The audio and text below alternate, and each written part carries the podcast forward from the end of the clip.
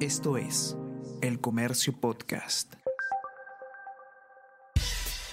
Buenos días, soy Gladys Pereira, periodista del Comercio, y estas son las noticias más importantes de hoy, miércoles 19 de enero el Congreso ratifica norma que cierra el paso a Asamblea Constituyente. La Comisión de Constitución del Congreso aprobó por mayoría la insistencia de la norma que reafirma los límites para convocar a un referéndum. Esta medida se adoptó cinco días después de que el Ejecutivo observara el autógrafo. Especialistas sostienen que si el Parlamento promulga esta ley, quedaría trunco el proceso de recolección de firmas de Perú Libre.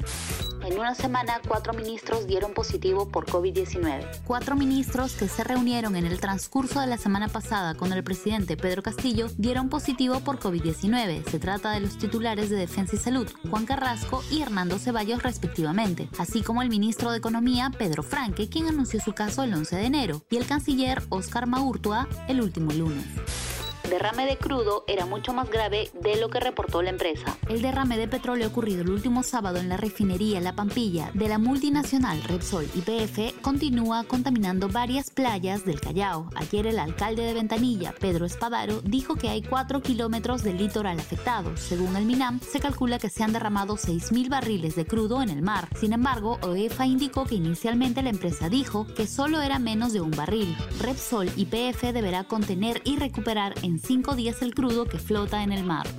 Islas de Tonga han quedado cubiertas por cenizas volcánicas. Tres días después de la erupción del volcán submarino en Tonga, las primeras imágenes del archipiélago del Pacífico lo muestran cubierto por las cenizas y con importantes daños por las marejadas. Se registran tres muertes y preocupa la falta de agua potable. Perú versus Jamaica contará con la presencia de más de 12.000 hinchas. El encuentro entre Perú y Jamaica de este jueves, que sirve de preparación para el duelo ante Colombia por las eliminatorias, sí se jugará con la presencia de hinchas en todas las tribunas, con un máximo de 12.906 personas, el 30% de la capacidad del estadio. Podrán ingresar solo quienes cuenten con sus tres dosis de la vacuna, incluida la del refuerzo. El Comercio Podcast.